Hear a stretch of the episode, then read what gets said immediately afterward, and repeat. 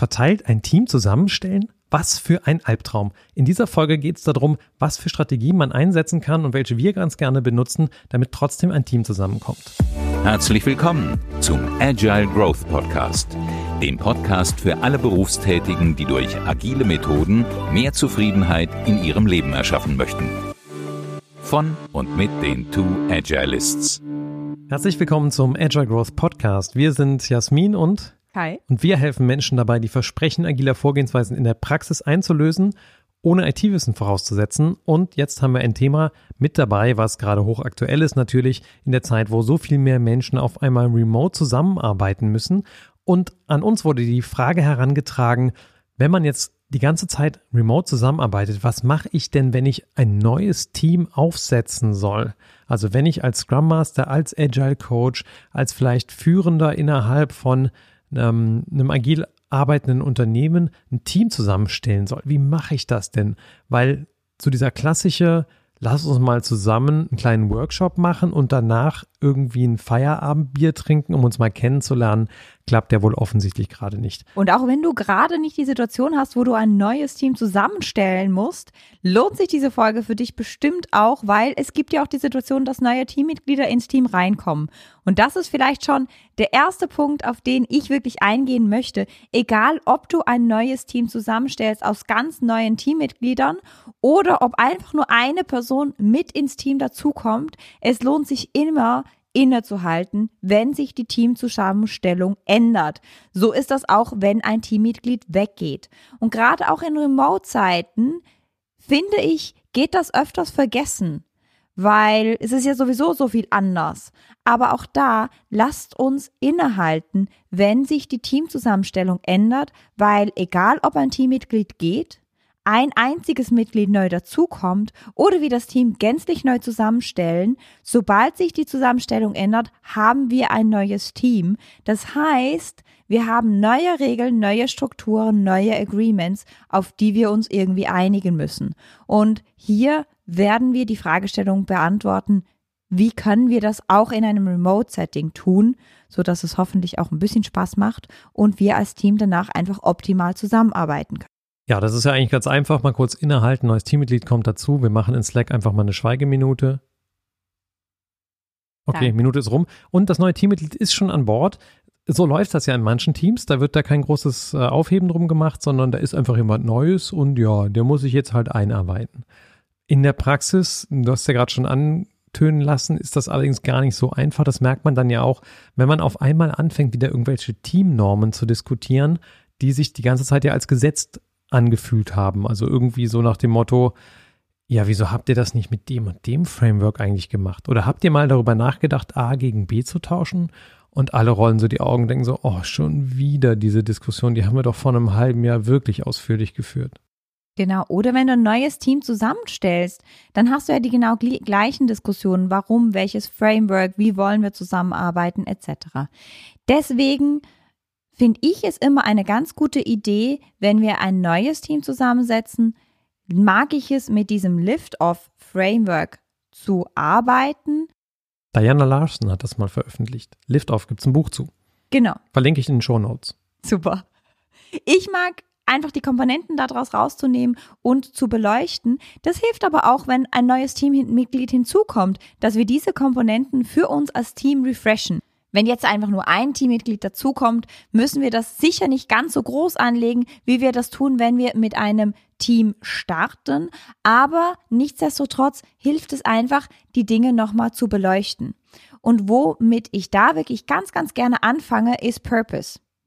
Also wirklich zu beleuchten, wofür sind wir als Team da? Was ist der Zweck von uns als Team? Was ist unser Purpose? Und das möglichst zu schärfen. Und das mache ich auch in Remote-Zeiten einfach super gerne mit einem Remote Offsite, dass wir planen, wo wir uns in vier Stunden Blöcken, weil mehr als vier Stunden finde ich unglaublich anstrengend. Man kann auch einen ganzen Tag Remote Offsite planen, aber ich finde vier Stunden da einfach schon intensiv genug, wo wir uns aber vier Stunden am Tag blocken, um einfach durch so einen Lift-Off-Prozess durchzugehen. Wenn jetzt ein neues Teammitglied dazukommt, reicht vielleicht auch eine Zwei-Stunden-Veranstaltung, wenn wir es uns aber leisten können. Und ich finde, wir können es uns meistens leisten, weil das, was wir am Anfang nicht richtig machen, das werden wir danach aufarbeiten müssen. Und danach ist es meistens einfach zeitintensiver als am Anfang. Deswegen auch da, wenn ein neues Teammitglied dazu kommt, sich einfach vier Stunden rauszublocken an einem Tag und da einen Workshop zu machen als Team und mal durch diesen Lift-Off-Prozess durchzugehen, macht viel, viel Sinn. Wie gesagt, ich starte gerne mit dem Purpose. Wofür sind wir da als Team? Wofür stehen wir? Was ist unsere Mission?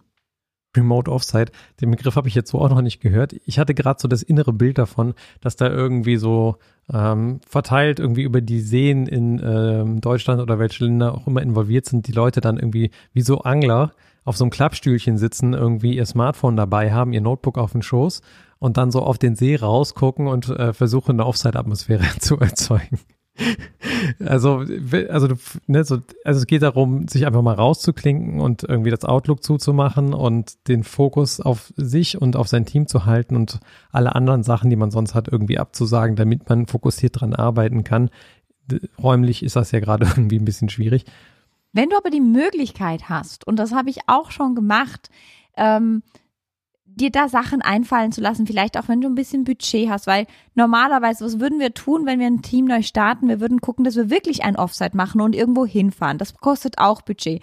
Also wenn du dir da irgendwie ein bisschen Budget locker machen kannst und für jedes Teammitglied eine ein kleines Paket packen kannst, ich weiß nicht, mit einer Schokolade, mit ähm, Stift und Papier, das ihr verwendet, wer verwendet werden, etc. Vielleicht mit kleiner ähm, ich liebe ja so, ähm, so Handschmeichler etc., dann ist natürlich das einfach nochmal cooler, weil das auch ein Teil der Atmosphäre ausmacht von genau so einem Offsite. Was ich zum Beispiel auch schon gemacht habe, ist zu gucken, dass ich für die Teammitglieder Mittagessen organisiere. Also, dass ich bei Dean und Davids was liefern lasse, damit die Teammitglieder das nicht auch noch tun müssen, wenn sie denn schon zu Hause sind. Das sind Dinge, die kannst du dir als Moderator von so einem Offsite einfallen lassen, damit wir einfach diese gemeinsames Erlebnis zusammen als Team auch im virtuellen Raum irgendwie herstellen können. Wie gesagt, ich fange ganz gerne mit dem Purpose an. Was ich nach dem Purpose ganz gerne mache, ist wirklich den Kontext zu beleuchten. Also in welchem Kontext sind wir als Team unterwegs? Und das kann für ein neues Team schwieriger sein als für ein bereits etabliertes Team, wo natürlich nur ein Mitglied reinkommt. Aber gerade bei einem bereits etablierten Team macht das wirklich ganz viel Sinn, das nochmal neu aufzu malen. Wenn wir das vor Ort machen, mache ich das gerne mit einem Flipchart oder auch mit einer Modellage, zum Beispiel mit Lego modellieren etc. Also was sind unsere Stakeholder? Ähm, was sind wichtige Einflussfaktoren für uns als Team? Von wem sind wir abhängig? Etc. Also das einfach mal wirklich aufzuschreiben. Jetzt im digitalen Raum bietet uns natürlich so ein digitales Whiteboard wie Conceptboard Mural Miro unglaublich viele Möglichkeiten, auch das da zu modellieren. Das macht meistens sehr viel Spaß, wenn wir da auch nochmal spielerischere Methoden reinbringen. Zum Beispiel, wenn wir wirklich unsere Stakeholder mal so eine Stakeholder-Map machen und für jeden Stakeholder irgendwie ein Bild uns dann auch noch im Internet raussuchen und die reinposten und Verbindungspfeile etc. machen. Da können ganz tiefe Erkenntnisse für das Team drin sein, die in der Zusammenarbeit, die folgt, extrem wichtig ist. Und auch ein neues Team, das ich zusammenstelle, meistens kommen die Leute ja aus dem Organisationskontext, sie kennen verschiedene Leute etc. Also auch da nochmal zusammenzustellen, was sind unsere Stakeholder, wer ist unser Sponsor, wen dürfen wir nicht vergessen. Oder auch da wirklich mal ein Product Vision Board mit dem Team auszufüllen, kann ganz, ganz viel Sinn machen, tiefe Erkenntnisse generieren und ganz wichtig für das Team einen gemeinsamen Kontext generieren, weil das ist das, was uns im virtuellen Raum ja dann ganz oft fehlt. Und wenn wir das am Anfang einfach schon machen, dann haben wir hinten raus so viel weniger Nacharbeit und uns da auch wirklich einfach Zeit nehmen dafür. Und das ist ein Punkt, den kann ich nicht genug stressen. Nehmt euch Zeit dafür. Das heißt nicht, dass ihr lasch werdet in der Moderation, sondern das heißt, dass ihr euch einfach da Zeit einräumt. Bei mir gefühlt dauern die Dinge remote ein bisschen länger und ich zerstückle sie lieber, also mache sie in kleineren Einheiten. Wie gesagt, nicht, dass ich ein Zweitages-Offside mache, sondern dass ich viermal vier Stunden blocke oder immer morgens eine Woche lang machen wir Offside und bearbeiten all diese Themen. Das ist definitiv auch meine Präferenz, eher mit solchen Vormittagsblöcken zu arbeiten, wo man mental auch noch frisch ist. Ähm, es geht ja nicht immer nur darum, was man tut, sondern auch wann man es tut. Und gerade die Zeit am Vormittag ist eben dafür prädestiniert, eher analytische Dinge zu tun, wenn der Nachmittag halt eher so ein bisschen für administrative Dinge da ist. Das heißt, wenn es darum geht, wirklich auch sowas wie eine Produktvision auszuarbeiten, dann ist der Vormittagsblock sicherlich der, um den es geht und den ich am liebsten mit dem Team fülle. Und ähm, ich habe jetzt ja auch Online-Scrum-Trainings gemacht. Da ist eigentlich auch der Modus, dass man am Vormittag eigentlich eher so die kognitive Arbeit leistet und im Nachmittag eher integrative Dinge tut und auch eher kreative Dinge tut, die ähm, mehr ins Erzeugen gehen, aber weniger diese analytische Kraft brauchen. Und das in seinen Workshop-Konzeptionen mit einzubeziehen, denn unser Biorhythmus gibt da eben bestimmte Vorgaben und unser Gehirn operiert zu unterschiedlichen Zeiten unterschiedlich. Und wenn wir das in die Konzeption mit einbeziehen, von unserem Kontext-Workshop oder unserem kompletten Lift-Up-Workshop, dann macht das sicherlich sehr viel Sinn. Und da kommen wir auch schon zu der letzten Komponente des Lift-Off-Workshops, das Alignment. Und da sind genau solche Dinge eben mit drin, dass wir als Team ein Alignment kreieren. Wer tickt genau wie? Was für Regeln wollen wir haben als Team? Was für Werte wollen wir haben als Team? Da finde ich es ganz gut, einfach das agile Manifest und die agilen Prinzipien als Grundlage zu nehmen und zu sagen und auch die, die Scrum-Werte als Grundlage zu nehmen und zu sagen, okay, und wenn wir uns die angucken, was stimmt für uns, was ist für uns weniger wichtig und welchen Werten wollen wir uns unterwerfen, klingt jetzt ein bisschen brutal, aber doch auch da wirklich ein Alignment zu erschaffen. Und wenn wir jetzt den Sprung von, ich würde das ja mit Teams, die vor Ort arbeiten, auch mit einem Lift-Off-Workshop machen. Was mache ich denn anders bei Remote-Teams? Ich achte nochmal sehr, sehr, sehr viel genauer auf das Alignment. Ich achte nochmal sehr viel genauer drauf, dass wir wirklich ein Team Agreement haben, weil Missverständnisse, wenn ich remote arbeite, finden einfach noch öfters statt. Was ich da an der Stelle ganz gerne mache, ist wirklich mit sowas anzufangen wie Personal Maps aus Management 3.0 oder mit ähm, oder mit Moving Motivators, einfach mit Dingen, spielerischen Herangehensweisen, wie sich das Team nochmal besser kennenlernt, vertieft kennenlernt. Auch wieder das führt dazu, dass wir ein gemeinsames Erlebnis haben, wo wir uns gemeinsam darauf beziehen können, einander aber auch einfach besser kennenlernen, weil diese ganzen Kaffee-Conversations, die wir sonst haben, diese ganzen privaten kleinen Austausche, die fallen im virtuellen Raum öfters weg, kommen ein bisschen zu kurz und da hilft es uns ungemein, wenn wir die in einem Workshop-Kontext kreieren. Und in diesem Alignment-Teil kann es zum Beispiel auch sein, dass wir uns als Team darauf verständigen, dass wir zusammen als Team eine Kaffeepause haben und wann die ist, damit genau so soziale Interaktionen eben weiter stattfinden können. Und wir sollten uns da auch nochmal einen Sonderpunkt machen mit, was für Regeln als Team brauchen wir, wenn wir denn im Remote-Kontext agieren. Also was ist uns wichtig? Worauf müssen wir wirklich achten? Zum Beispiel haben wir die Kamera immer an oder nicht, weil irgendjemand Bedenken hat. Oder auch, wann bin ich erreichbar? Was heißt das, wenn jemand was in Chatraum schreibt? Wann ist eine Reaktion erforderlich, wann nicht? Gibt es Kernarbeitszeiten? Also auch so ein bisschen, äh, ja, einfach Mitarbeiterschutz. Also ich meine, wenn du die ganze Zeit on bist, das tut auch nicht gut. Und äh, dafür sich klar zu haben, ja, wann ist was wirklich wichtig und dringlich und man ist vielleicht direkt erreichbar, wann ist es Geplauder im Chat und äh, man darf das geflissentlich ignorieren, bis am nächsten Tag wieder die Kernarbeitszeit anfängt. Und dafür sich einfach klar zu haben, was ist der Modus, der funktioniert und jeder hat da ein bisschen andere Lebenssituation, der eine andere hat Familie äh, oder auch eben nicht und äh, hat da vielleicht eine andere Einstellung dazu, wie mit Freizeit oder ähm, Abgrenzungszeiten umgegangen wird. Und das für sich einmal klar zu haben, das räumt einfach viele Konflikte aus dem Weg. Also da ähm, eine Teamkarte zu erstellen, die diese wichtigen Punkte alle enthält, wo das alles mal drauf ist und auch wirklich, wie äh, du gerade gesagt hast, das miteinander abgestimmt, sodass es für alle fein ist, ist schon viel wert, da an dem Punkt hinzukommen.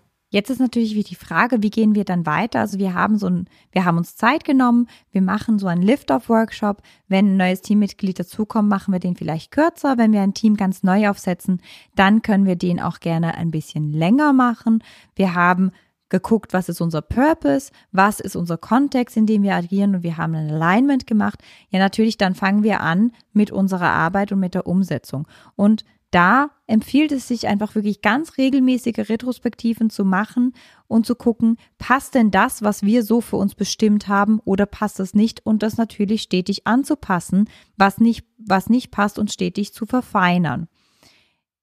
So als Scrum Master und als agiler Coach im virtuellen Kontext achte ich nochmal sehr viel mehr drauf, dass wir als Team ähm, uns konform von den Regeln verhalten, die wir uns auferlegt haben. Weil diese Mini-Verletzungen, die passieren können und die Mini-Missverständnisse, die passieren können, wenn wir das nicht tun als Team, die können einfach im virtuellen Raum viel größer sein, als wenn wir vor Ort sind und das dann doch irgendwie klären können. Und wenn wir weniger Zeit zusammen verbringen, weniger indirekte Zeit zusammen verbringen, dann kann das sein, dass wir als Team ganz schnell eine schlechte Laune haben und einfach nicht ganz so gut zusammenarbeiten, wie wir zusammenarbeiten können. Deswegen darauf zu achten und die transparent zu machen, die Regeln, die wir uns auferlegt haben und dann auch immer wieder zu gucken, passen die denn oder müssen wir da eine Anpassung machen.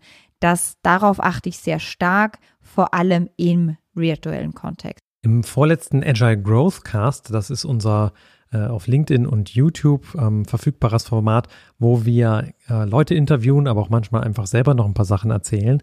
Das ist also was anderes hier als der Podcast, der Agile Growth Cast.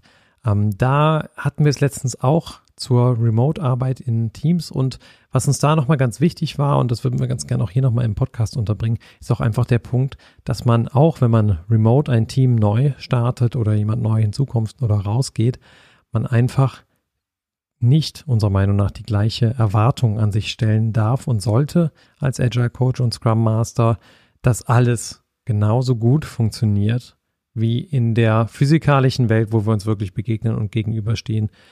Wir sind der Meinung, durch die Art und Weise, wie wir über Jahrtausende als Menschen ähm, in der Evolution uns entwickelt haben und im Verhältnis dazu der kurzen Zeit, wie man eigentlich überhaupt mit digitaler Übertragung zurechtkommt, sind wir einfach auf viele dieser Situationen nicht ideal vorbereitet. Das heißt auch den Anspruch so ein bisschen zu senken, dass man da das perfekte Teambuilding zusammenkriegt online, ist sicherlich auch hilfreich, zumindest für das eigene Zufriedenheitsgefühl als Coach oder Scrum Master an der Stelle. Das heißt nicht, dass man es nicht ordentlich versuchen sollte, auf jeden Fall. Und ich glaube, da sind jetzt gerade von Jasmin auch ganz, ganz viele Praxisideen ähm, dazu gekommen, wie Formate modifiziert werden, die wir in den klassischen Workshops verwendet haben.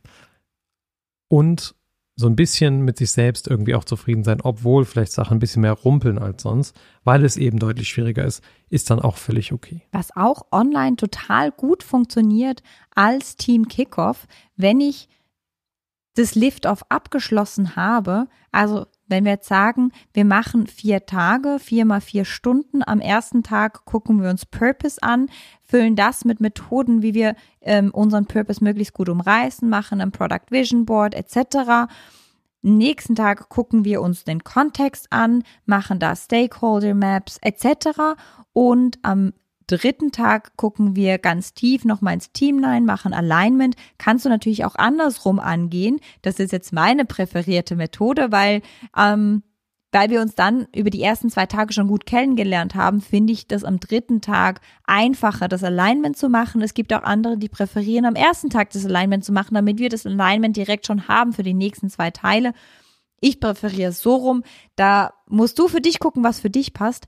Ist es zum Beispiel aber dann auch ganz cool, am letzten Tag wirklich ein Open Space zu machen und zu sagen, okay, und lasst uns diesen Raum jetzt dafür nutzen, alles zu sammeln, was wir noch abstimmen müssen, besprechen müssen, damit wir danach optimal loslegen. Und das funktioniert auch bei ganz großen Projekten und bei ganz großen Teams, da ein Open Space zu machen. Da gibt's total tolle Erfahrungsberichte, zum Beispiel von Jutta Eckstein, mit der durfte ich bei der OOP letztes Jahr und vorletztes Jahr den Open Space moderieren und da hat sie ganz viel geteilt, wie sie auch sehr große Projekt-Kickoffs mit einem Open Space gemacht hat, wo die Leute dann wirklich ihre, wo wir die kollektive Intelligenz nutzen konnten, die Leute das auf den Tisch bringen konnten, was wir noch alles besprechen müssen oder dürfen, bevor wir in unser Projekt weiter, weitergehen und starten.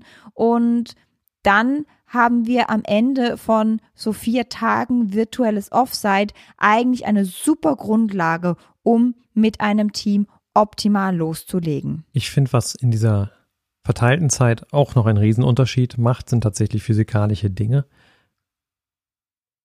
Einen Blumenstrauß zu verschicken, wenn jemand neu dazukommt, ist relativ schnell gemacht. Ich weiß, nicht jeder hat den Zugriff auf das Budget, kann das über die Spesen abrechnen. Ich glaube, da darf man sich selber die Frage stellen, sind diese 15 bis 25 Euro nicht vielleicht auch eine gute Investition, die ich so tätigen würde, damit andere Sachen gut laufen. Wenn es bei den Damen die Blumen sind, was es dann bei den Herren ist, da darf man sich, glaube ich, selber ein bisschen damit beschäftigen, ob es dann auch die Blumen sind oder was anderes. Aber manchmal ist da so ein kleines Zeichen, was ein Postbote bringt oder was ein Blumenlieferant vor die Türe stellt, einfach auch eine Form von Wertschätzung, die ich finde in dieser Zeit nochmal einen ganz besonderen Stellenwert bekommen hat.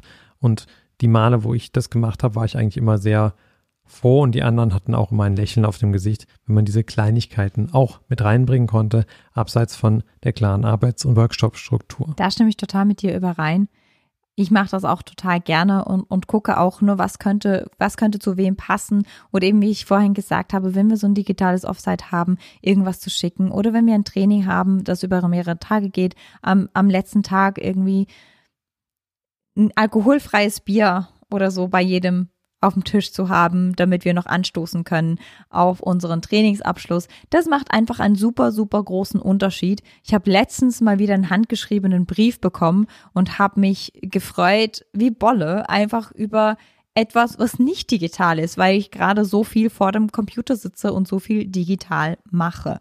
Und damit sind wir auch langsam am Ende von diesem Podcast. Ich glaube, zusammenfassend können sowohl Kai als auch ich sagen, wir machen nicht viele Dinge anders, als wir die in Person-Workshops oder in Person-Interaktionen machen. Wir achten nur noch viel, viel, viel genauer drauf, dass wir die Dinge, die wir auch vorher getan haben, nochmal verstärkt tun. Zum Beispiel, dass jeder im Team Gelegenheit hat zu reden und zu Wort zu kommen. Auch darauf achten wir in einem In-Person-Workshop sehr genau. Digital achte ich aber noch mal mehr drauf, weil es einfach da noch mal einfacher ist, dass ich Leute vergesse. Um das kurz für dich zusammenzufassen, wenn du ein Team aufsetzt, sei das neu oder neue Teammitglieder dazukommt, deine Teamzusammenstellung sich ändert, nimm dir Zeit für die Veränderung. Nimm dir Zeit dafür, dass das Team sich neu formen kann, neu anpassen kann. Wir benutzen dafür gerne das Lift-Off-Format, was Purpose, Kontext und Alignment beleuchtet. Wir machen dafür sehr, sehr gerne ein sogenanntes, ich nenne es so, digitales Offsite und gucke, dass ich da ein paar Exciter drin habe für das Team und abschließend macht es vielleicht Sinn, ein Lean Coffee oder ein Open Space zu machen, um all die Dinge auch noch zu diskutieren, die wir als Team über Purpose Alignment und Kontext hinaus diskutieren wollen, damit wir eine gute Basis haben, mit der wir starten können. Nach dieser Workshop-Serie macht es viel Sinn, dass wir sehr regelmäßige Retrospektiven machen, wo wir gucken, ob diese Dinge, die wir in dem Lift-Up-Format bestimmt haben oder beschlossen haben für uns, auch wirklich Sinn machen, praktikabel sind oder gegebenenfalls angepasst werden müssen. Das war wieder eine Folge, da ging es eigentlich ja wieder um das Schmieröl im Getriebe der Produktentwicklung, also ganz viel dessen, was so hinter den Kulissen passiert, wenn man nicht direkt am Produkt arbeitet, hätte ich jetzt fast gesagt, wobei Produktvision für mich ganz klare Produktarbeit ist. Und wir freuen uns, dass du zugehört hast. Wenn etwas in dieser Folge mit dir resoniert hat, dann schick uns eine Nachricht auf LinkedIn und sag uns Bescheid, was es war. Und wenn du einen Folgenwunsch hast, kann das natürlich direkt gleich in die Nachricht mit rein. Wir haben letzte Zeit von einigen von euch gehört, was euch interessiert. Unser Backlog füllt sich. Darüber freuen wir uns beide sehr, denn äh, diese Resonanzen tun uns gut und helfen uns dabei, das hier weiter zu betreiben, nämlich dir etwas mitzugeben, was dir konkret auf deiner Reise hilft, weiter Agilität in die Welt reinzubringen. Und dafür stehen wir morgens auf. Herzlichen Dank fürs Zuhören. Dein Kai und Jasmin. Tschüss, tschüss.